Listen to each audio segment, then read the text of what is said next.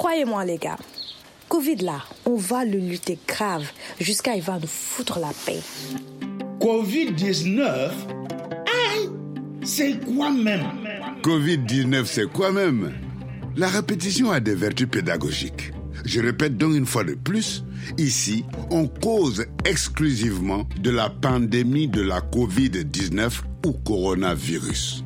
Solo Soro Micro, bonjour à tous. Covid quoi? 19 Ça ça. La pandémie n'est pas encore totalement sous contrôle dans les pays africains. Le virus continue de circuler. C'est vrai, comparé au reste du monde, le nombre de malades et de victimes du coronavirus en Afrique est largement inférieur à la moyenne. Mais on ne doit pas baisser la garde. Nous vous proposons donc aujourd'hui de faire l'état des lieux avec un béninois spécialiste de santé publique, le docteur Abdon Goudjo, qu'on retrouvera tout à l'heure dans notre rubrique Invité spécial. Et comme chaque semaine, nos complices humoristes, chroniqueurs, musiciens et conteurs apporteront leur touche personnelle, histoire de nous mettre du baume au cœur.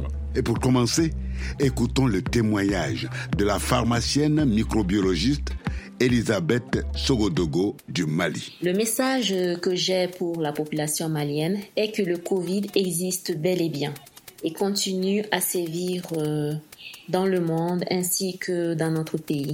Donc, continuez à rester vigilants. Respectez les gestes barrières, lavez-vous régulièrement les mains et portez le masque. Merci Elisabeth Sogodogo de nous exhorter à rester vigilants car le coronavirus n'est pas encore vaincu.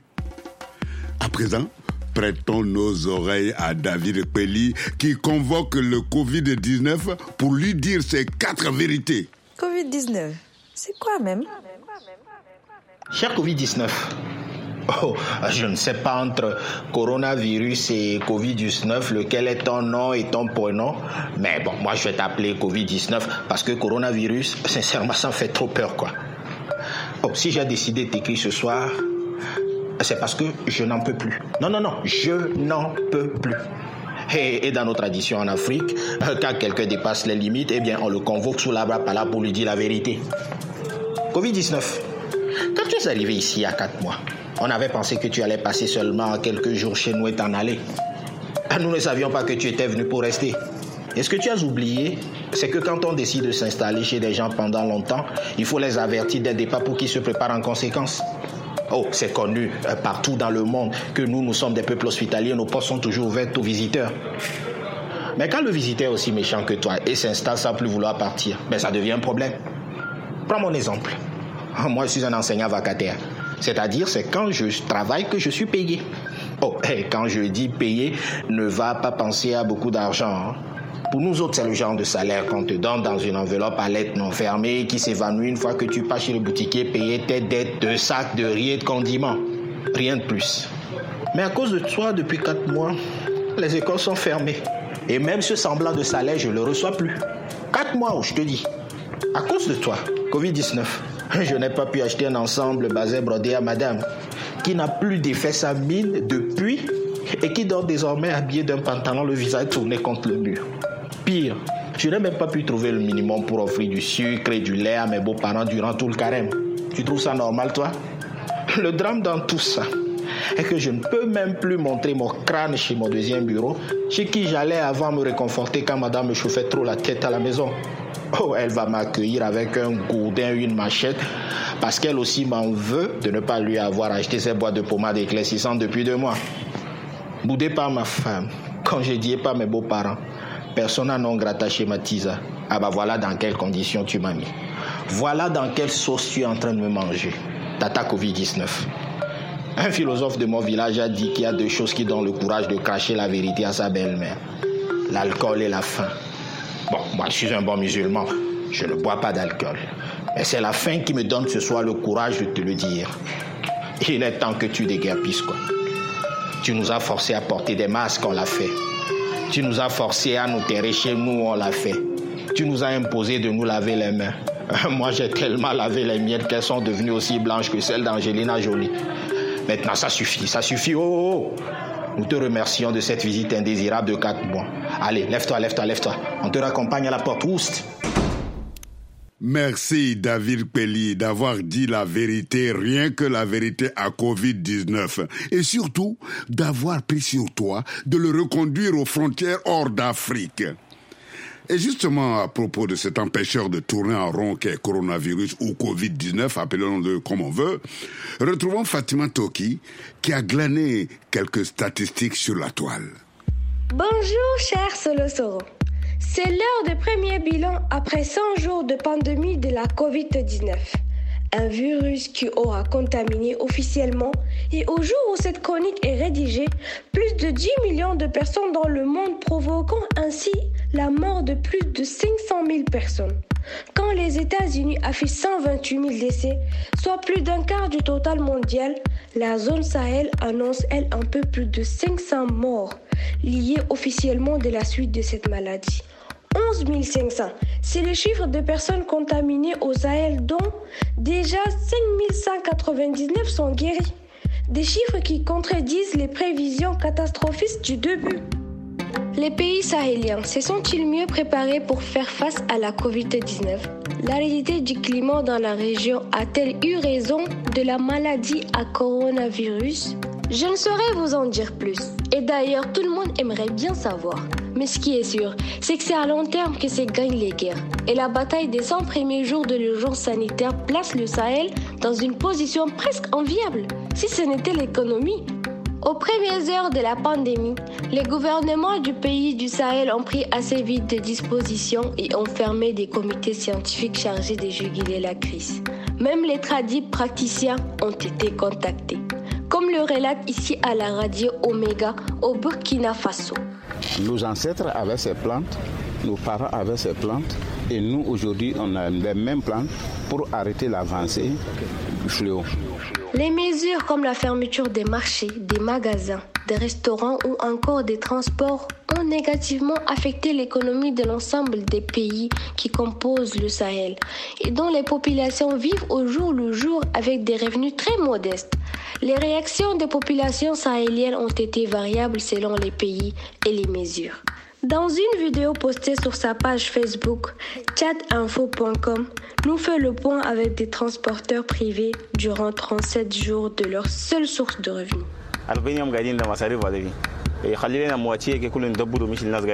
Dans cette vidéo, ces transporteurs crient famine et menacent de reprendre leurs activités, même si la mesure interdisant leur circulation n'est pas levée.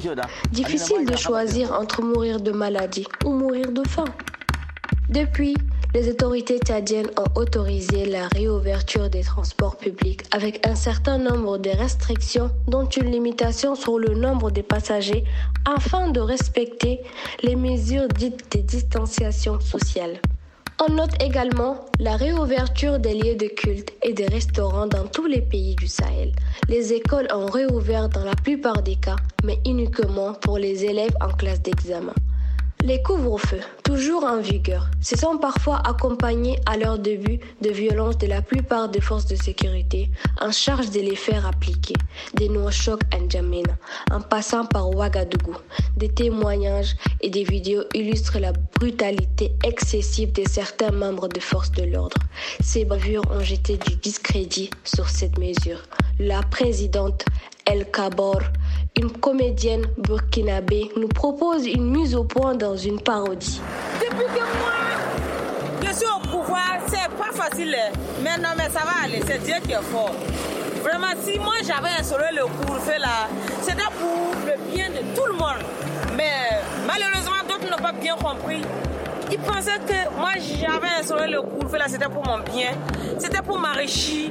Pourtant, c'était pas ça. Non, mais c'est l'homme noir qui est comme ça, mais c'est la vie. J'espère que vous avez enfin compris pourquoi ces couvre-feux ont été instaurés.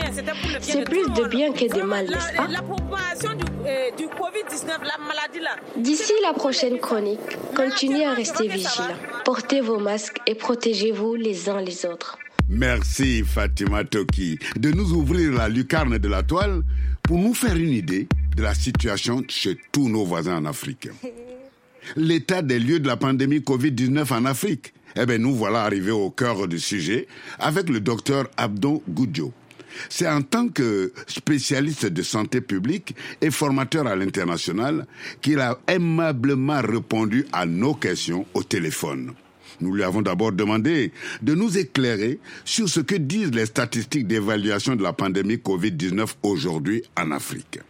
Docteur Goudio. Merci Solo. Et donc, euh, je vais commencer par rappeler que les premiers cas remontent effectivement à quatre mois sur le continent et que la menace d'hécatombe qui était promise par quelques modèles mathématiques plus ou moins aventureux s'est avérée donc inopérante. Cela singularise un peu la situation de notre continent africain. Quelques données chiffrées, je n'en donnerai pas trop. À la date du 29 juin, nous avions enregistré sur le continent 382 652 cas de personnes contaminées, 182 569 guérisons et 9 657 décès, malheureusement bien sûr de nos propres concitoyens. Ces données sont rapportées par les centres de prévention des maladies de l'Union africaine qu'on appelle les CDC africains.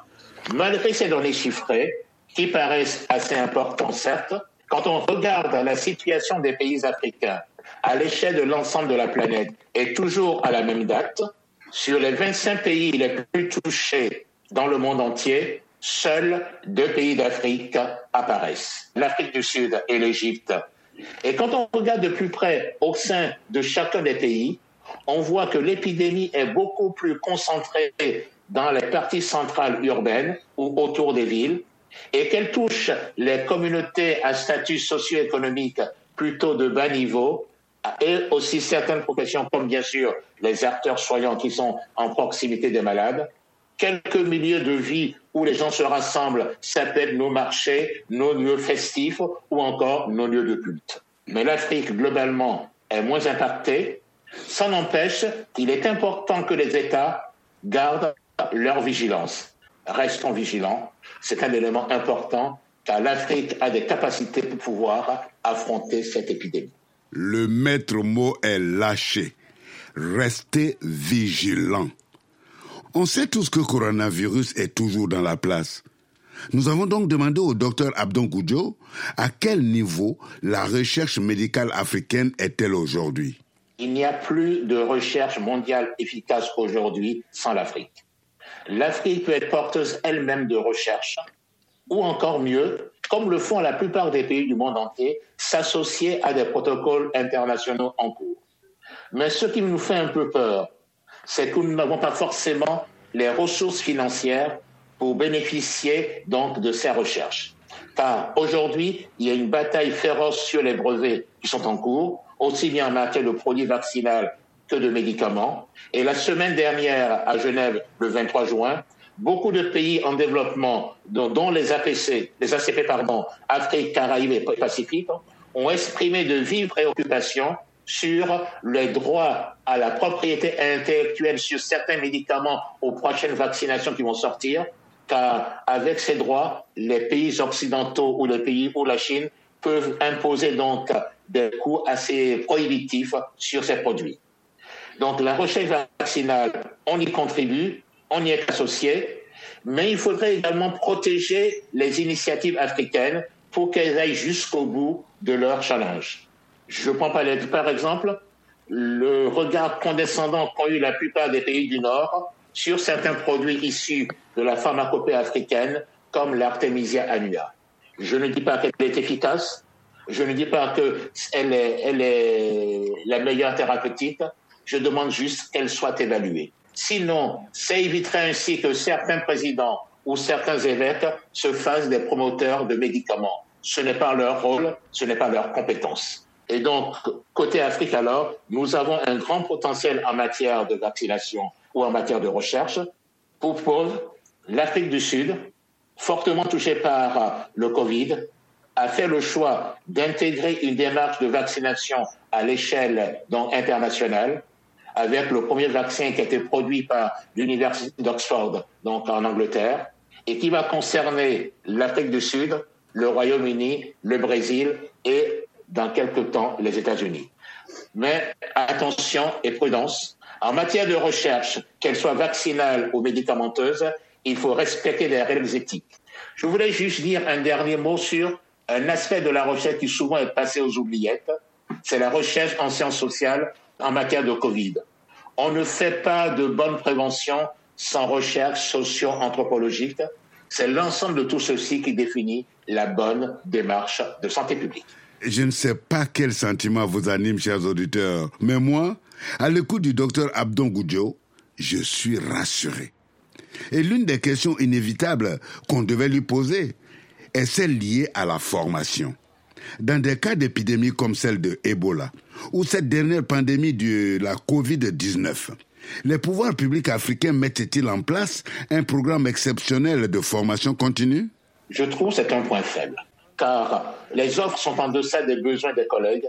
Beaucoup de professionnels veulent faire de la santé publique, or malheureusement, les offres sont limitées parce que c'est une démarche qui demande un travail beaucoup plus globalisant. Mais cependant, je vais quand même saluer des initiatives heureuses dans les pays d'Afrique. Nous avons des pôles universitaires de santé publique dans les grandes universités de nos capitales, donc que ce soit en sciences de la médecine et en sciences et en médecine. On a aussi quelques instituts spécialisés ou grandes écoles sous-régionales comme l'IRSP, donc Alfred euh, Comlan Kenom à Ouida, au Bénin, l'Institut africain de santé publique à Ouagadougou, au Burkina Faso, ou encore le CIESPA, qui est devenu depuis l'année dernière l'organe de santé publique en matière de formation de toute la CEMAP, c'est-à-dire de six pays. Il s'agit ici donc euh, du, Congo, de, la Centrafrique, du Cameroun, du Gabon, de la Guinée équatoriale et du Tchad. Démarche intéressante d'avoir donc une réflexion de santé publique. Mais en matière de formation également, je n'oublie pas dans la francophonie et les agences universitaires de la francophonie qui, avec leur répartition à l'échelle du, territoire africain, permettent aussi d'initier des approches de santé publique tout à fait heureuses. Force est de constater que l'Afrique dispose tout de même de structures de formation des personnels soignants en santé publique, mais on peut faire mieux. Pour vous qui nous prenez en marche, je rappelle que vous êtes à l'écoute de Covid-19, c'est quoi même? L'émission qui parle de la pandémie du coronavirus du point de vue des Africains. Et aujourd'hui, nous faisons l'état des lieux avec le docteur Abdon Goudjo du Bénin, à qui nous avons demandé sur quelle base les États africains avaient-ils opté pour le confinement intégral? Et si on avait constaté de nouvelles vagues de contamination dans quelques pays après le déconfinement?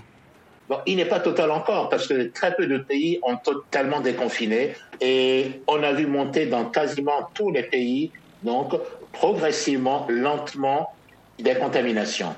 La particularité de l'Afrique, on ne voit pas des flèches de contamination augmenter comme on l'a eu en Europe comme on le voit aux USA et encore pire en Amérique latine.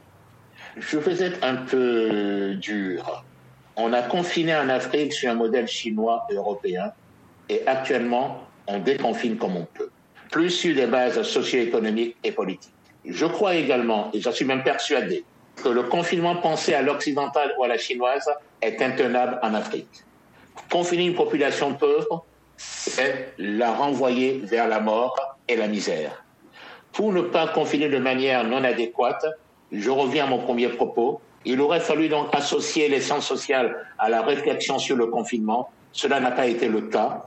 Et ces recherches permettront ainsi d'adapter nos démarches de prévention, nos gestes barrières à une approche plus acceptable par nos populations. Si j'ai bien compris, le docteur Abdon Goudjo estime que l'Afrique aurait dû penser son confinement en tenant compte de ses réalités socio-culturelles. Et la dernière question au docteur Abdon Goudjo demandait de quels outils communs l'Afrique dispose-t-elle pour mener les actions communes de lutte contre la COVID-19 Je me permettre ici de saluer une belle initiative africaine c'est la création, donc par l'Union africaine, de ce qu'on appelle le CDC Africa. C'est le centre de prévention et de diagnostic des maladies à l'échelle du continent. Ça a été créé à la 26e session ordinaire en 2016 et ça a été déployé en 2017 dans les suites de l'épidémie Ebola qui a concerné une partie de l'Afrique de l'Ouest, en Guinée-Conakry, en Sierra Leone ou au Libéria. Quand l'Afrique prend de telles initiatives à l'échelle du continent à partir d'une situation épidémique qui l'a concerné, c'est heureux. Ce type de réflexion en matière de prise en charge et surtout d'alerte et de riposte aux épidémies est une très bonne chose. Et donc, le CDC Africa est une des plus belles initiatives qui a été prise. Mais dommage, elle est encore récente. Elle demande à être déployée et progressivement, elle va monter en puissance. En même temps, je rappelle que l'OMS est toujours là comme structure régionale qui nous accompagne. Ah, comme on dira à Abidjan, tout ce que je viens d'entendre là, vraiment, ça refroidit mon cœur. Affaire de coronavirus là, c'est grave, hein? Mais tout n'est pas gâté. Notre invité, le docteur Abdon Goudjo, spécialiste de santé publique, a été très critique. Mais il nous a démontré que le continent affronte la pandémie avec des moyens et des structures modestes, mais fonctionnelles. Exemple, le CDC Africa, le Centre de prévention et de diagnostic des maladies infectieuses qui dispose de centres régionaux de coordination aux quatre coins du continent africain. Wallahi, coronavirus là, on va le foutre dehors. Continuons donc notre route avec une chanson à la bouche pour célébrer les personnels soignants. La composition est du Guinéen Mo Kouyaté. Bravo aux soignants. Merci aux soignants. Nangono docteur ndandama. Mbeleva nangono docteur ndandama. Nesanyi nangono docteur ndandama. Fure nyari ni sugu docteur ndandama yo. Wonga semme fi seriba ma ga seriba Wonga fera fi seriba ma ga dandaiti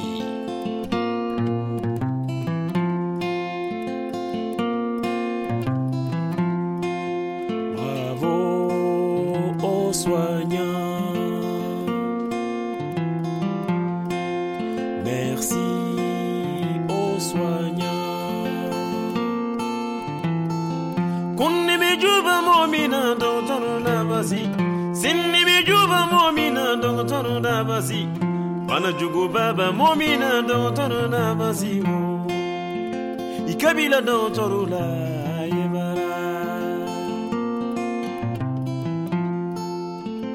i kabila dɔgɔtɔrɔ la tɛ wuya fɔ bravo aux soignants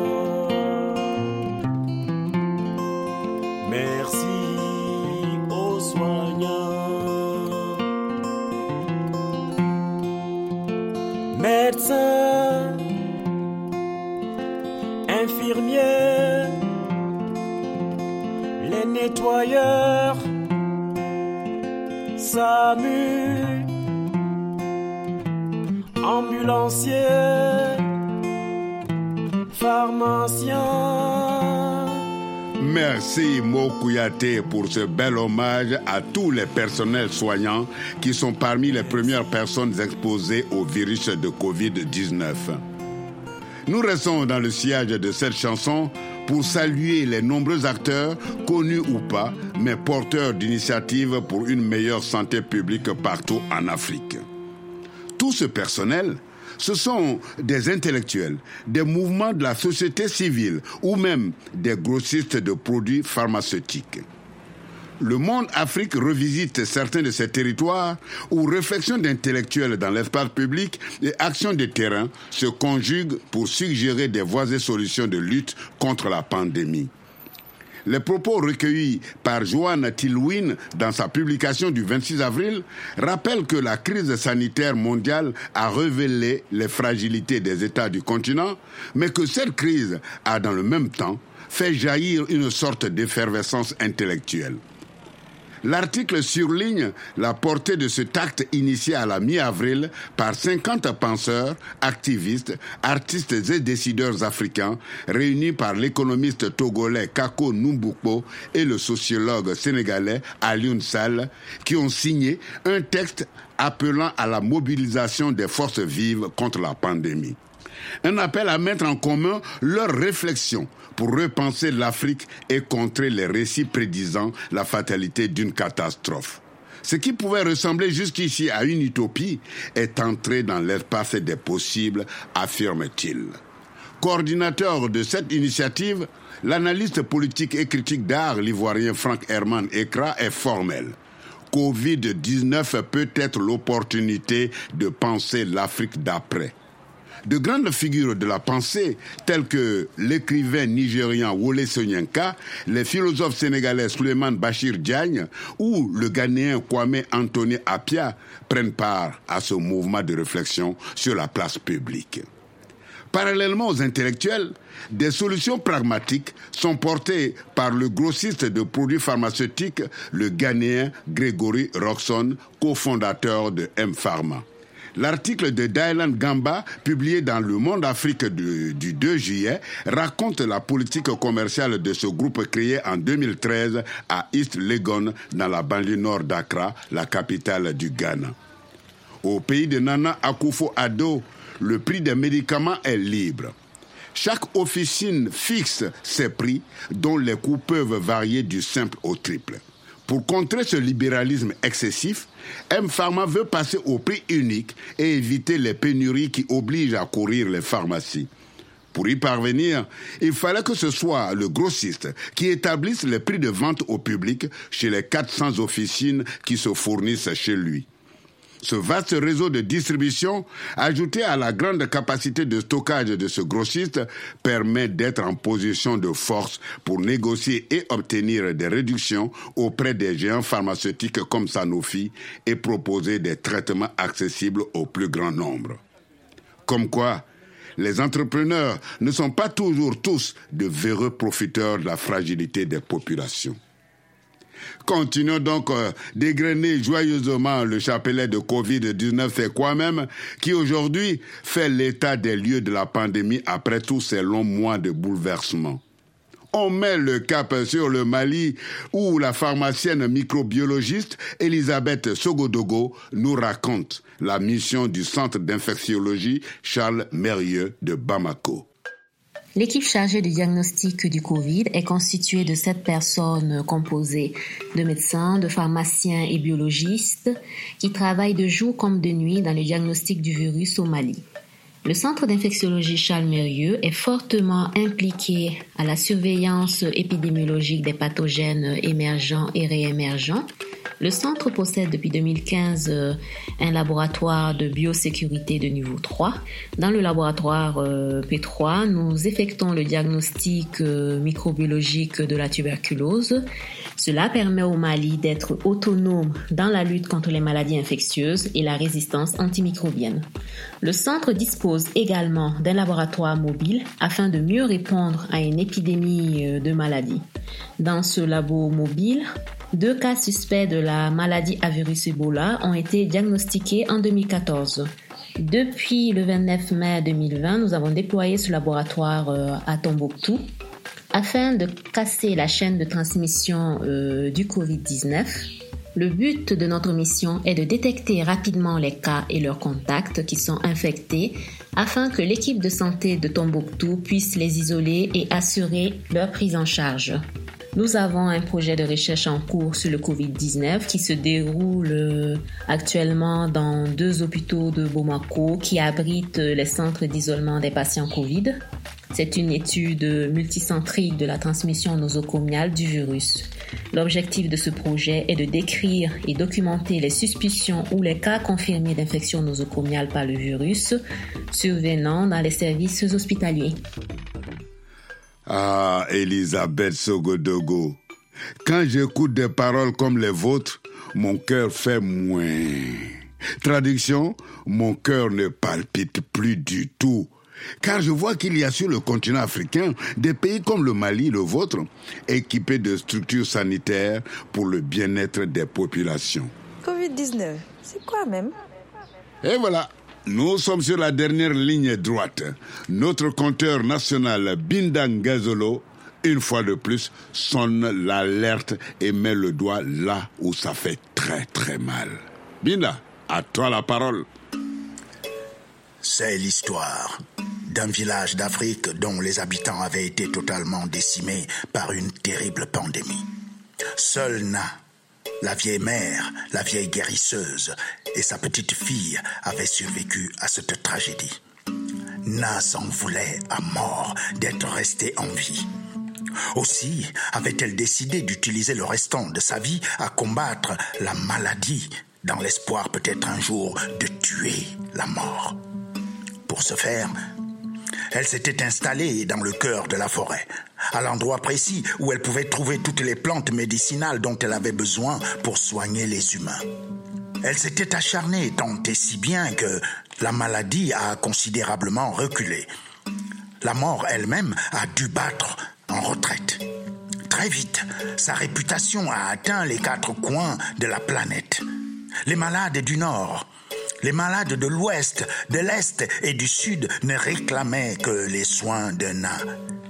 Et Na se mettait en quatre pour les soigner. Les uns et les autres repartaient en pleine santé avec dans la bouche des paroles emplies de gratitude. Mais un jour, Na tombe malade à son tour. C'est alors que le désert se fait autour d'elle. Tous ceux qui hier encore chantaient ses louanges lui tournaient maintenant le dos, fatigués de se battre seul contre la maladie, avec pour unique soutien sa petite fille, n'a dû rendre les armes et son dernier souffle au propriétaire. La petite fille de Na se retrouve toute seule au cœur de la forêt avec le corps de la vieille mère Na. Alors elle appelle au secours en vain. C'est alors qu'apparaît soudain Emomoro, le monstre profit, à l'apparence humaine. La petite fille a juste le temps de prononcer une formule magique que lui avait enseignée sa grand-mère pour sauver sa peau. Elle se transforme en fourmi. Le monstre se saisit du corps de Na et l'avale d'un coup sec en gorom. La pandémie du Covid-19 nous montre à quel point le monde peut être ingrat avec Na, la vieille mère Afrique.